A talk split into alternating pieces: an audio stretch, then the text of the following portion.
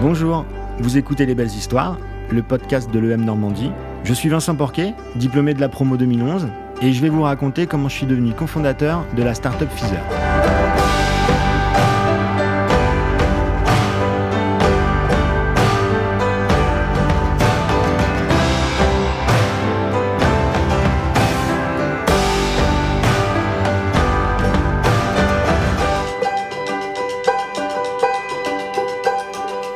Ne pas céder à la facilité. En intégrant l'EM Normandie, j'avais aucune idée du parcours que je voulais faire. J'étais assez attiré par l'entrepreneuriat en règle générale euh, et beaucoup par la grande distribution. Moi, j'ai fait le choix d'aller vers la grande distribution. Tous les copains à l'école me disaient Mais qu'est-ce que tu vas faire en grande distribution? Tu vas te lever à 3 heures, tu vas terminer à 21 heures, tu n'as pas de vie à côté, c'est difficile, tu n'es qu'un exécutant. Peut-être, ils avaient certainement raison. En tout cas, moi, je voulais absolument faire ça, donc euh, j'ai voulu voir par moi-même. Je suis rentré à Carrefour en tant que chef de rayon à l'époque. Rayon poissons, fruits et légumes, donc du produit frais. J'y connaissais rien du tout. Je savais pas écailler un poisson. Euh, je connaissais pas les saisons pour les légumes et encore moins pour les fruits. Et dans le bain, euh, je me retrouve plongé, sorti d'école deux jours après. Je commence chez, Carrefour dans un hyper 10 000 mètres carrés. Euh, je prends beaucoup de plaisir. Je rencontre des gens formidables. Par contre, je m'ennuie très rapidement. En fait, on, on est à l'époque où Lars Olofsson en est le PDG. Et je me rends compte qu'on est dans une pyramide. Et euh, en bas, même en chef de rayon, on est un simple exécutant. Il n'y avait pas non plus d'enjeu ou de challenge particulier. Il suffisait d'appliquer. Et du coup, je m'ennuie très vite. Je me dis, ça va pas. C'est pas exactement ce que je veux faire. Il faut que j'arrive à rebondir. Il faut que je trouve un intérêt. Il faut que je trouve un challenge, un leitmotiv différent. Et euh, je pense pas à ce moment-là pouvoir le trouver dans la grande distribution. C'est pour ça que je décide de le quitter.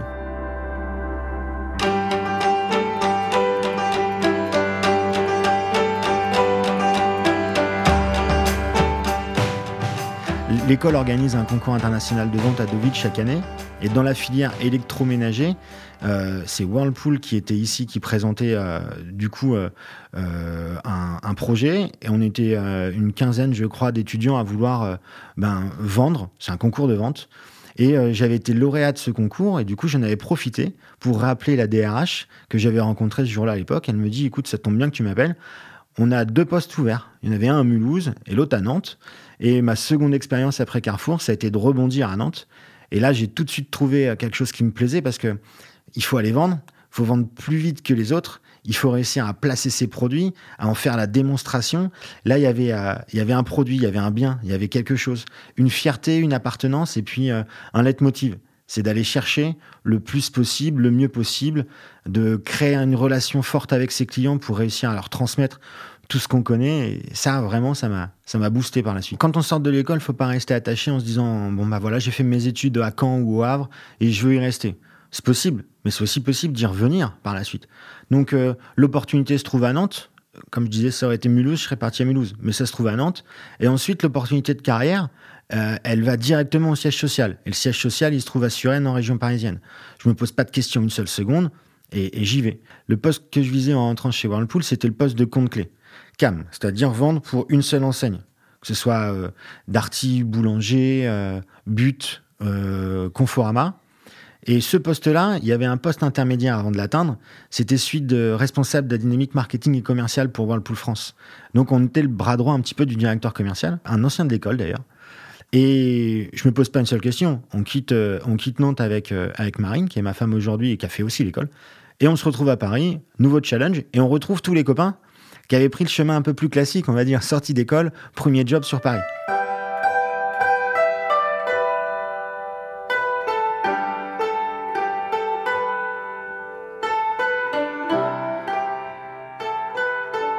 Euh, c'est vrai que l'électroménager, ça fait pas rêver, la grande distribution, ça faisait pas rêver. En tout cas, pas à l'époque où moi je l'ai intégré j'ai pas cherché à bosser chez Google, Apple, Facebook. Par contre, dans ma vie plus tard, j'ai travaillé avec tous ces groupes-là, j'ai rencontré des gens formidables et ces gens, ils ont pu avoir des parcours en passant par Apple, par Facebook, Google, euh, Amazon, d'autres boîtes.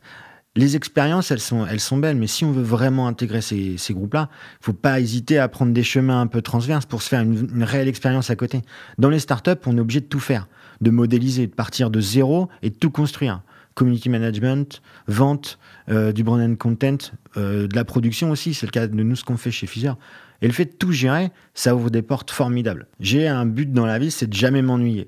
Et du coup, chaque expérience que je vais mener, que ce soit une expérience professionnelle, personnelle, ou même tester un nouveau sport ou quoi que ce soit, ça doit m'apprendre quelque chose. Si c'est un échec, c'est pas grave. J'analyse pourquoi est-ce que euh, ça a été un échec et derrière, je grandis, je me fais grandir. Ça, c'est vraiment quelque chose d'hyper important. Et quand je prends un peu de recul et je regarde l'expérience sortie d'école euh, jusqu'à maintenant, ça fait dix ans, ça passe à une vitesse folle. C'est ce que je me dis. Entre-temps, bah, il y, a beaucoup de choses qui ont pu se passer. Et malgré ça, ces dix années, eh ben, elles ont forgé déjà la personne que je suis aujourd'hui. Euh, et elles m'ont permis de tirer un maximum d'expérience pour évoluer. Aujourd'hui, euh, quand je revois les années d'école, j'y pense avec euh, beaucoup d'émotion à l'époque, on avait besoin d'avoir des bonnes notes et d'assurer, mais aussi beaucoup de faire la fête pour créer ce réseau et ces amitiés. C'est des amis que je vois toujours, que je côtoie toujours, avec qui euh, je vais euh, passer de bons moments, euh, qui ont été témoins à mon mariage, j'ai été témoin au leur ou des choses comme ça. C'est quelque chose de très fort, quelque chose qui est ancré, qui reste et qui bougera pas.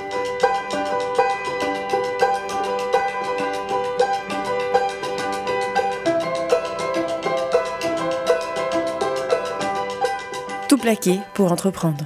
En prenant le master entrepreneur, dans mon esprit, je savais qu'un jour, je me mettrais à mon compte et je monterais une boîte. À quel moment et avec quelle idée, ça, je ne savais pas.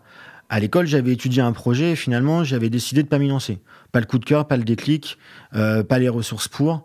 On part en voyage au sport d'hiver. Euh, c'est euh, réveillon de la Saint-Sylvestre. on est le 31 décembre, donc on avait pris la, la meilleure semaine. Je pars avec un ami d'enfance, lui qui a pas fait l'école, mais qui m'a suivi. On a fait il était à Caen, donc on, s'est quand même beaucoup côtoyé pendant cette période-là. Et on a, l'idée de monter Fizer, lancer Fizer à ce moment-là. Pourquoi? Parce qu'on est dans un appart euh, qui fait froid, qu'on doit envoyer des cartes aux grands-parents, aux parents euh, et même aux potes. Et on a un peu la flemme. On a un peu la flemme parce que euh, faut aller les chercher, il faut les écrire, il faut retourner les poster après avoir acheté un timbre. souvent, on, on, écrit le même texte sur chaque carte et finalement ben, on, perd un peu de temps alors que c'est des vacances, on devrait pouvoir profiter. Et là, on se dit, attends, on a fait plein de photos, on a eu des temps magnifiques, on ne peut même pas les exploiter pour les envoyer par carte postale, c'est dommage. Et là, on a planché, business model, business plan, qu'est-ce qu'on peut sortir? On y a passé pas mal de temps. Le lendemain matin, je, ne dirais pas la douche froide, mais à l'époque, c'est comme ça qu'on l'avait ressenti. On se dit, ah bah ça existe déjà. Ah oui, mais ça existe déjà. Et, on s'est donné trois semaines pour savoir si on démissionnait de nos postes et on se lançait. Ça existe déjà, ça veut dire quoi? Ça veut dire qu'il y a déjà un marché. Et on ne les connaît pas en plus. Ça veut dire quoi? Que le marché il est plutôt émergent et qu'il demande qu'à être connu. Ok, il y a des concurrents, il y a un marché, il est émergent, il demande qu'à être connu. Est-ce qu'on est capable de faire mieux et pourquoi on ne les connaît pas? Et au bout de trois semaines, on s'est donné notre réponse et on a continué d'avancer. Mais en réalité, au retour, au retour dans la voiture, c'est là qu'on a trouvé le nom de Fizer.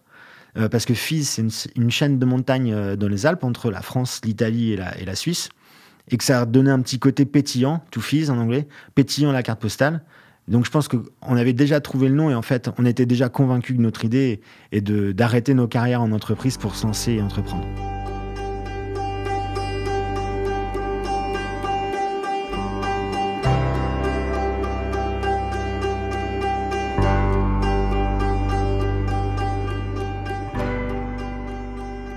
Mon idée, elle était déjà faite dans ma tête. En fait, j'avais posé euh, une idée, des approximations que j'avais sur le marché. Euh, combien de millions de cartes postales sont envoyées en France chaque année? Euh, Qui sont les acteurs sur le marché? Qu'est-ce qu'on pourrait faire? Comment on devrait le faire? Ça, ça nous a aidé à monter un premier business plan et aussi de voir, bon bah voilà, en faisant une démission, qu'est-ce que j'ai? En rupture conventionnelle, qu'est-ce que j'ai? Ok, de quelle manière je dois aller le négocier et l'annoncer à, à, la boîte, à ce moment-là, à Whirlpool, avec qui je travaille, pour pouvoir avancer. Et c'est exactement ce qui s'est passé. Je savais que je voulais le faire. Il fallait que j'ai en face les, les ressources qui me permettent de le faire. Il n'y a jamais eu un moment où je me suis dit, euh, j'aurais pas dû quitter Whirlpool. Euh, au moment où je quitte Whirlpool, à quelques mois après, je serais devenu CAM. L'objectif était atteint et moi j'ai décidé de prendre un autre chemin. Ce choix, il est fait, il faut pas le regretter. Après le lancement, il a été plus compliqué et plus laborieux qu'on pensait.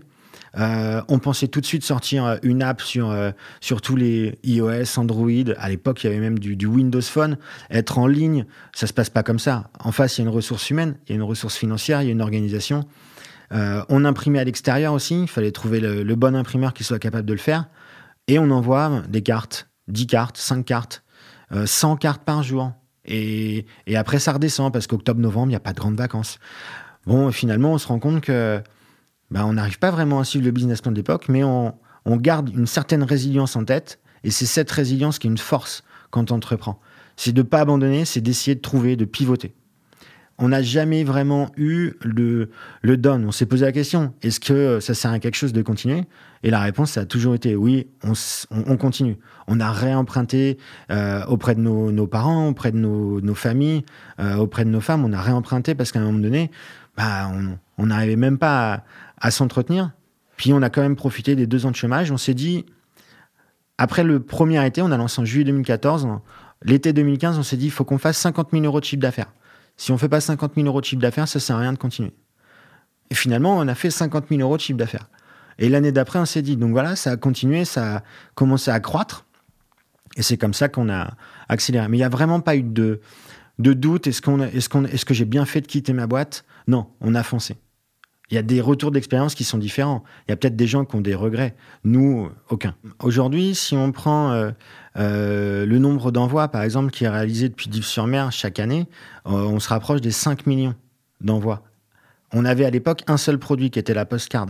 On était à l'époque que, deux. Thibaut n'était pas à temps plein avec nous. Aujourd'hui, on est 22. Donc, on est quand même une plus grosse équipe. Euh, on envoyait, je disais, voilà, 10, 100 cartes par jour. Le record en une journée, c'était pendant le premier confinement. Au mois d'avril, on a envoyé 68 800 cartes en une seule journée.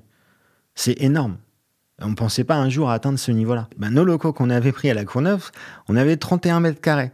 31 mètres carrés, ça devenait déjà trop petit pour l'année suivante. Au moment où on prend les locaux, on espère que ce sera trop petit. On passe l'été dans nos locaux, on les intègre au mois de juin.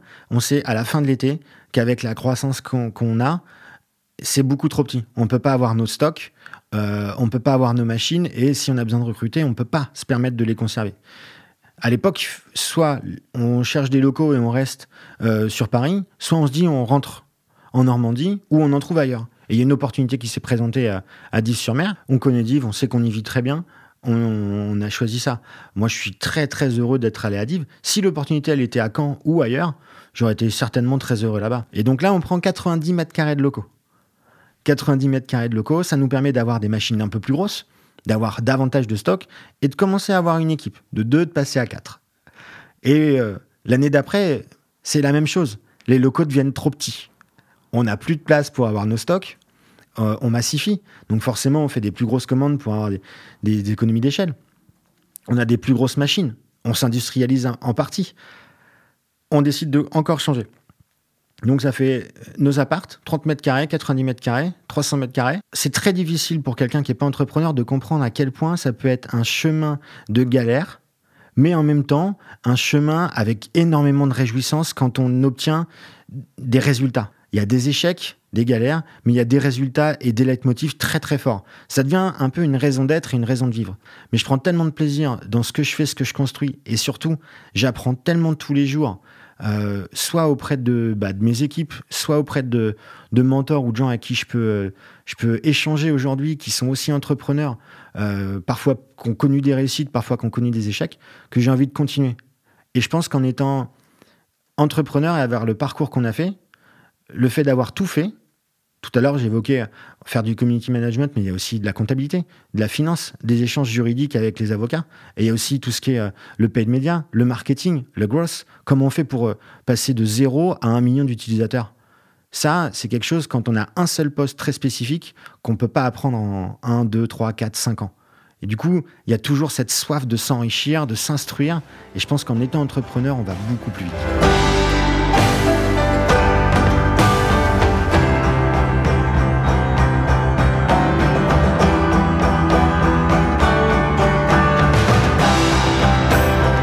Merci d'avoir écouté mon parcours. J'espère qu'il vous a inspiré. À bientôt.